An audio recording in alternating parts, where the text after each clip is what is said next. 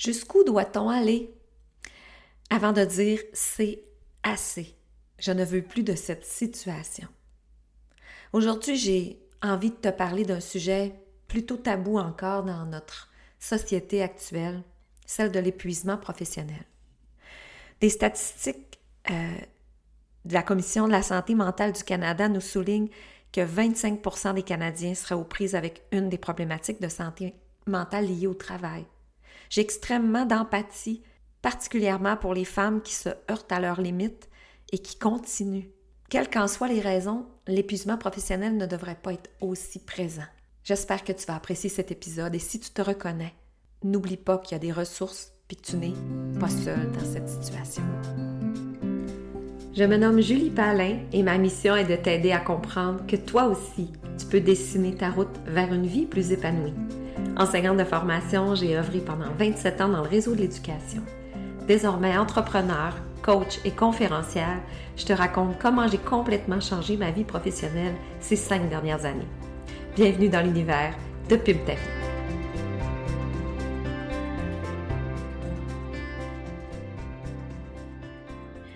Bienvenue dans ce neuvième épisode du podcast Pim ta vie avec Julie. Quel bonheur de te retrouver semaine après semaine. Merci, merci pour ta confiance.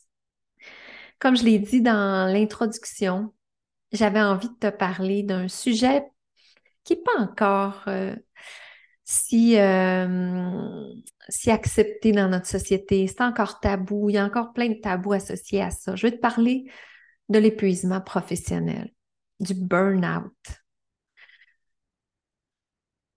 À quel point, dans la société où on est actuellement, on est fragilisé. À quel point c'est pas encore compris. À quel point aussi on se juge d'en arriver là. On résiste pour pas arriver là, mais ça fracasse quand même nos vies quand on, quand on y arrive. J'ai,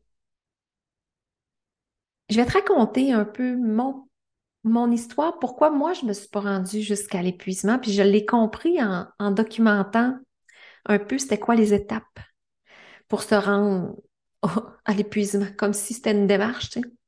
Mais qu'est-ce qui explique qu'autant de femmes et d'hommes Hein? Mais c'est sûr que je m'intéresse surtout à, à, conditions des femmes, puis à quel point euh, dans, notre, dans notre essence de, de femme qui veut aider, de femme souvent qui est tournée vers l'extérieur, qui est, qui est plus à l'écoute des besoins des autres que de nos propres besoins, à quel point ça peut contribuer à nous amener jusqu'à ce point de rupture-là qui est l'épuisement professionnel.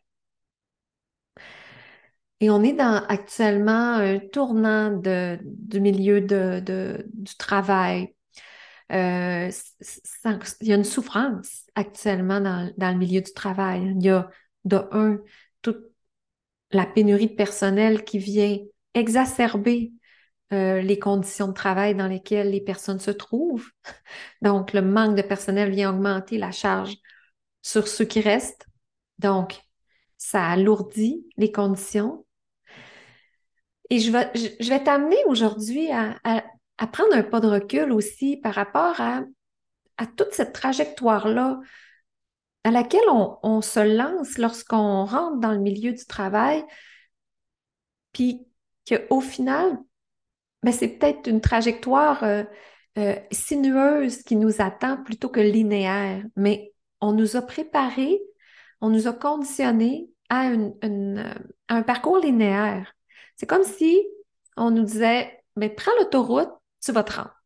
Il n'y a pas de sortie à prendre, il n'y a pas de chemin de campagne, il n'y a, pas de, a pas de détour. Prends le point A, prends l'autoroute, tu vas arriver au point B. Fais ta formation, entre dans le milieu de l'emploi, tu vas arriver à la retraite. C'est vraiment, vraiment très loin de la réalité et c'est encore plus vrai maintenant. Donc, il faut que le milieu de travail s'adapte, premièrement, et nous, on a une réflexion à faire personnelle sur qu'est-ce qu'on veut. Même si tu es à 10 ans de la retraite, même si tu as 50 ans comme moi, ou 55, ou 60, ou 40, ou 45. Il n'y a pas, il a pas de bon moment. J'arrête pas de le dire. Il n'y a pas de bon moment. Maintenant, c'est le bon moment pour se questionner. Peut-être que tes réponses, ça va être de rester là, mais au moins, si tu te questionnes, tu as moins de risques d'en arriver au point de rupture de l'épuisement.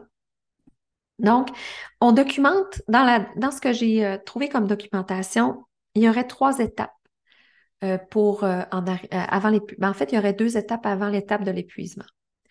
La première étape, il l'appelle l'alarme. La deuxième étape, c'est la résistance. Et la troisième étape est l'épuisement. il y a un point de rupture entre la résistance et l'épuisement. Pour ma part, l'étape de l'alarme, ça a duré plusieurs mois, puis même plusieurs années. Parce que quand j'ai choisi, quand j'ai transité de, mon poste d'enseignante à celui de conseillère pédagogique, J'étais très, très motivée à ce moment-là par l'offre le, qu'on me faisait. Euh, j'étais très stimulée par ce nouvel emploi qui était très différent de mon, mon, euh, mon rôle d'enseignante. J'avais beaucoup plus de latitude, j'avais plus de flexibilité, euh, je n'étais pas gérée par une cloche. ça, je me rappelle avoir nommé ça souvent. Ah, c'est plus une cloche qui me gère. Parce que quand tu es enseignant, ben, tu sais, c'est des cloches. Le cours est fini, le cours commence, ta pause commence, ta pause finit. Bon. Bref, je ne savais pas à quel point la liberté me manquait, mais tu sais, je l'appelais pas comme ça, mais j'étais contente de ne plus être gérée par une cloche, de pouvoir structurer mon horaire, mais toujours à l'intérieur d'un cadre bien défini, mais quand même. Donc, je me suis beaucoup plu dans ce nouveau défi-là pendant cinq ans. Mais après cinq ans, j'étais en surcharge. Je, je le savais, je le sentais, mais euh, j'étais enlisée là-dedans. Je le nommais à mon patron, je le nommais dans des réunions, on de plus en plus de dossiers, de plus en plus de charges. J'étais toute seule à m'occuper de toute l'adaptation scolaire de, mon centre de service.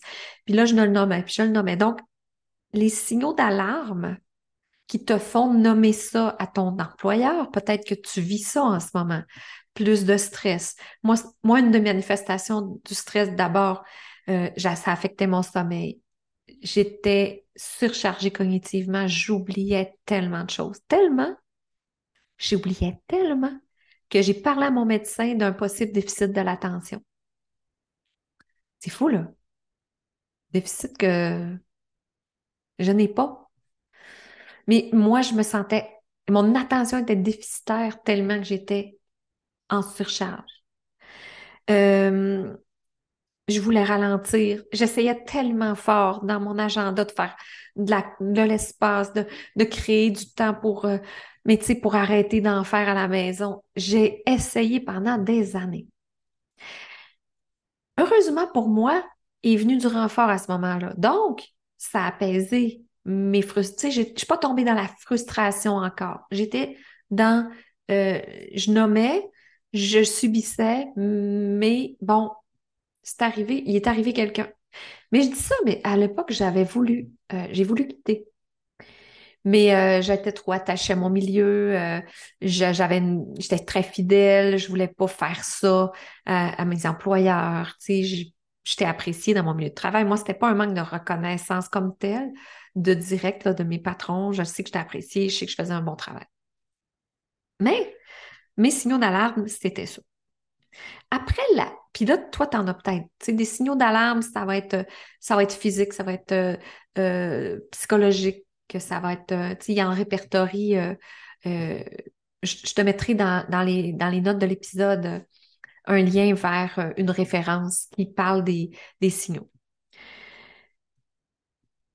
Arrive, bon, oui, j'ai du renfort, mais ce renfort-là, pendant un temps, m'a amené dans une zone de bonheur même, parce que j'étais liée d'amitié avec la personne qui est venue donner du renfort. Donc, augmentation de mon plaisir au travail, ma charge de, travail divisée avec quelqu'un d'autre. Wow! Tu sais, jusqu'au jour où on, a, on est arrivé à couper mon poste. Bon, il y a eu un, il y a eu euh, toutes sortes de choses administratives qui ont fait que c'est moi qui a, qui a, qui a dû ben, quitter mes fonctions qui a amené une surcharge à l'autre, finalement, qui était venu en renfort. Puis, on m'a mis sur une voie, euh, pas une voie de garage, mais j'ai occupé des fonctions différentes dans, un, dans le domaine connexe et ça, ça a donné que finalement, j'ai aimé ça. Hein? Je me suis retrouvée à avoir moins de dossiers, à, à, à différemment. Fait que là, j'ai voulu rester dans ces fonctions-là jusqu'à ce qu'on me ramène dans mes, mes, anciennes fonctions sans la personne qui était venue en surcroît parce qu'elle était partie. C'est ce qu'ils m'ont fait, qui m'ont ramené. Donc, retour au point de départ. Mais là, tu vois, toutes les, les signaux d'alarme que j'avais eus par le passé, ça n'a pas pris du temps. Là. là ça n'a pas pris des années avant que mes signaux d'alarme ne reviennent. Ça a fait pas Et là, je suis tombée dans la résistance. Là, ça a affecté mon humeur, ça a affecté euh, ma collaboration, ça a affecté mon engagement. Là, j'étais, je suis tombée dans le désengagement, dans le cynisme, dans, moi, là, c'était pas je m'en vais travailler de bonne humeur, c'était je m'en vais puncher, je m'en vais faire ma job. Tu sais, j'ai 45 ans, 42, 43, je suis supposée prendre ma retraite à 60. Tu imagines-tu comment? J'entrevoyais l'avenir professionnel sous un... C'était nuageux, mon affaire. C'était orageux. Je ne pouvais pas concevoir que ça allait être ça encore les 15 années qui suivaient. C'était impensable. cette résistance-là, cette étape de résistance-là, tu es peut-être là, là. Là, c'est le temps que tu t'écoutes. C'est le temps que tu, tu poses des gestes, tu poses des actions. Parce que là, tu es tanné de nommer. Ce que moi, j'avais nommé, là. Ramenez-moi pas dans ces fonctions-là. Je veux pas. Je suis plus heureuse dans ces fonctions-là. Laissez-moi où je suis. Même si l'autre est parti, je vais former quelqu'un d'autre. Laissez-moi là. J'ai pas été écoutée, j'ai pas été entendue. Donc, j'ai eu de la frustration, j'ai senti de l'injustice qui ont eu comme conséquence du désengagement. Puis quand tu es dans le désengagement, là, les journées sont longues. Les journées sont extrêmement longue. Euh, tu sais, je dis tout le temps, j'étais passée de l'employé du mois à celle qui, celle qui vient puncher. Puis c'est pas le fun pour l'employeur non plus. Personne n'est heureux là-dedans. Parce qu'il me voyait m'éteindre. Parce que la vitalité que j'avais, euh, mon engagement, quand j'étais engagée envers mon, mon, mon, emploi, là, euh, j'avais des idées, j'étais créative, je voulais faire avancer les dossiers, je voulais, tu sais, j'amenais des solutions. Là, c'était, j'ai les bras croisés. Dites-moi ce que vous voulez que je fasse, je vais le faire.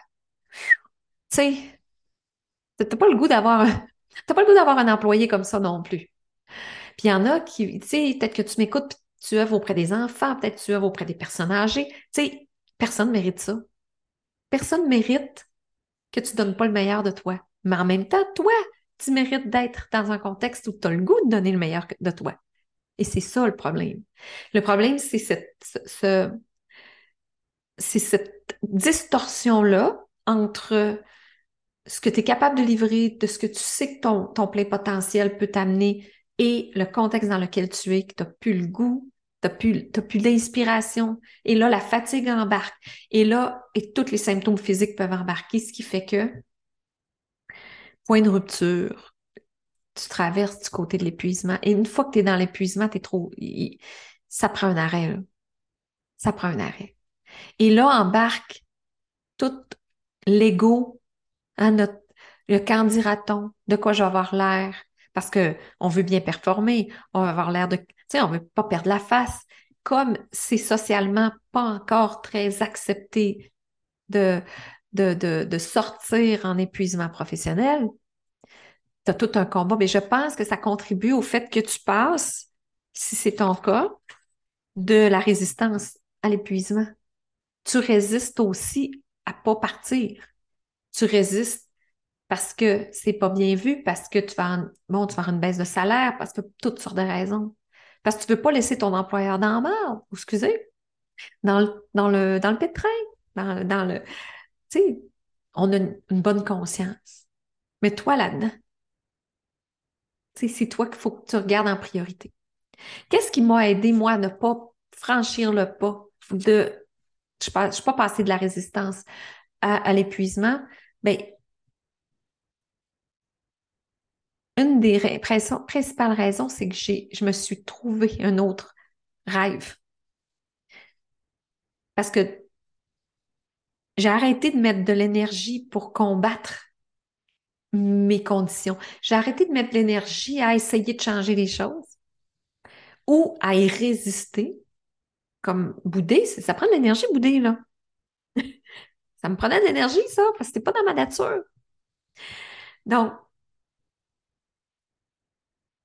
moi, ce qui m'a servi, c'est que j'ai, puis j'en parle dans l'épisode précédent, donc si tu arrives comme ça, là, puis tu me découvres, puis tu n'as pas écouté l'épisode 8, euh, va, l'écouter, je te parle de mes étapes qui ont fait que je, suis passée d'une employée euh, insatisfaite à une entrepreneur épanouie. C'est que du moment où j'ai fait non, non, non, moi là, c'est pas vrai que je vais vivre encore 15 ans comme ça. C'est quoi mes options? Moi, j'ai la j'ai cette capacité-là, j'ai cette c'est une caractéristique personnelle d'être une fille d'action. Moi, je suis une femme d'action. Moi, problème, solution. C'est quoi mes solutions? C'est quoi mes options? C'est quoi mes options dans l'organisation? C'est quoi mes options à l'extérieur de l'organisation? Sauf que je ne peux pas tout voir les options.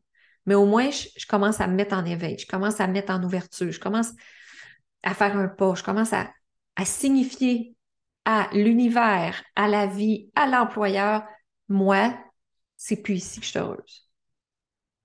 Donc, si, puis pas comme une menace, pas comme, ben là, si mes conditions ne changent pas, je m'en vais, mais plus comme je me, je me désintéresse maintenant de, tout ça pour explorer quelque chose qui va être plus nourrissant pour moi. Puis j'en ai parlé aussi dans, mon, dans les épisodes, des premiers épisodes, moi, c'est par une opportunité d'être en affaires, d'avoir une entreprise en marketing relationnel que j'ai commencé à m'éveiller aux possibilités. Parce que je m'enlignais pour être, euh, je voulais, j'essayais de regarder, je peux-tu être gestionnaire, je peux-tu être euh, une conseillère pédagogique dans une autre organisation, mais je serais restée dans le cadre. Quand dans mon fort intérieur, dans, maintenant, je le sais que ma mission de vie, c'est pas ça, mais je le savais pas à ce moment-là. Tu sais, je suis pas passée de, de, de ah, je veux plus faire ça. Ah, tiens, je peux être une mentor en ligne, travailler sur le web. Ben non, tu sais. Euh, c'est correct, c'est un processus. Mais tu sais, ce qui est important de comprendre, c'est que si tu es dans actuellement, soit dans la phase d'alarme ou dans la phase de résistance, attends pas pour commencer à te questionner. Attends pas pour commencer à te découvrir. Attends pas pour re-questionner le statu quo. OK, cette profession-là m'a plu. Cette profession-là m'a grandement servi. Peut-être que c'est plus ça maintenant. Quelles pourraient être mes options? Et je le dis à chaque fois que j'en parle, aussitôt que tu commences à ouvrir, à, à t'intéresser, à y arrive des perles dans ta vie, des personnes qui vont de parler de choses, des, opportunités, des, offres d'emploi. Là, il faut arrêter de s'attacher. Puis, sais, la sécurité, là, est illusoire. Oui, c'est beau de la sécurité d'emploi si c'est dans ce contexte-là, parce que souvent, on reste pour ça. Parce que si tu n'as pas de sécurité d'emploi, des emplois, il y en a. il y en a, là. Hein? Fait que peut-être que tu vas passer d'un emploi à l'autre. Puis ça va être bénéfique pour toi mais peut-être aussi que tu vas être comme moi, puis tu vas te dire, hey, moi là, je rêve de quelque chose qui va complètement me ressembler. Moi, je rêve de bâtir quelque chose. Je rêve de. Peut-être que c'est ça aussi pour toi. Mais peu importe. L'important, c'est que tu arrêtes de subir ton sort. C'est que tes signaux d'alarme, tu les. que tu, tu acceptes de les regarder c'est pas normal. C'est pas normal de ne pas avoir d'énergie. C'est pas dans le cours normal des choses d'avoir tellement hâte au vendredi ou à la fin de semaine ou whatever les vacances. De vivre pour tes vacances. C'est pas normal. Puis tu sais, tu pourrais bien me répondre euh, Ah, mais c'est ça qui est ça, c'est la vie, là. Il faut bien gagner sa vie. Oui, il faut gagner sa vie. Mais si tu la gagnais d'une autre façon, et si la façon de gagner ta vie te nourrissait intérieurement? Et si la façon de gagner ta vie était ta mission de vie, que tu n'as même pas le goût de l'arrêter, puis que le concept de retraite Tu l'envisages même pas parce que tu fais ce que tu aimes. Et si le, le concept de vacances était complètement différent parce que tous les jours, tu te sens en vacances, ça serait quoi ta vie? Donc, il faut remettre en question ces concepts-là qu'on a achetés qu'il faut être malheureux pendant tant d'années pour accéder enfin au bonheur d'être à la retraite, par exemple. Parce qu'il y a des, il y a des, euh, des endroits dans le monde où ça n'existe pas, la retraite. Il y a un, il y a un endroit là, au Japon, sur euh, une île, une petite communauté où il y a le plus de centenaires, apparemment. Euh, les gens vivent super longtemps, puis le concept de retraite, n'existe pas. Parce que quand toute la population, tout le monde est, est éduqué au concept de trouver sa mission d'être, de sa mission de vie, puis de, de faire ça pour vivre. Donc, personne n'a le goût d'arrêter. Puis tout le monde est heureux, moins stressé. C'est un beau monde de licorne, mais ça existe. Puis pourquoi ça n'existerait pas pour toi? Donc, je pense qu'on ne devrait pas attendre l'épuisement professionnel. C'est parfois ça que ça prend. J'ai reçu en entrevue que, qui vont sortir dans les prochaines semaines de podcast des femmes qui ont eu, ça a été ça leur, leur point tournant. Ils ont fait des dépressions, ils ont fait euh, des, des arrêts de travail, des fois à répétition, avant de vraiment adresser cette problématique-là et dire c'est peut-être, c'est peut-être là le problème. C'est peut-être pas moi, c'est peut-être la relation entre moi et euh, mon emploi. Mais on n'est pas obligé d'attendre pour se questionner. J'espère que ça t'interpelle, que ça résonne en toi. J'espère de tout cœur que si tu t'es retrouvé, si tu t'es entendu, si tu t'es reconnu dans les phases de euh, l'alarme ou la résistance, j'espère que tu, que tu sens qu'il n'est pas trop tard, puis que fais un pas, fais quelque chose. J'espère que tu vas te, que ça va te permettre de poser un geste, de poser une action, de faire un pas, d'aller voir qu'est-ce qui, d'aller voir à l'intérieur de toi. Puis si tu trouves aucune place où aller, ou viens vers moi. Ça va me faire plaisir de, de juste jaser avec toi puis voir ça peut être quoi les solutions? On mérite toutes. On mérite toutes d'être heureuse en se levant le matin. Donc, j'espère que tu as aimé cet épisode de podcast. La semaine prochaine, justement, je reçois en entrevue la belle Julie Boisan du Four. Julie euh, a tellement un beau parcours inspirant. J'espère que ça va te parler.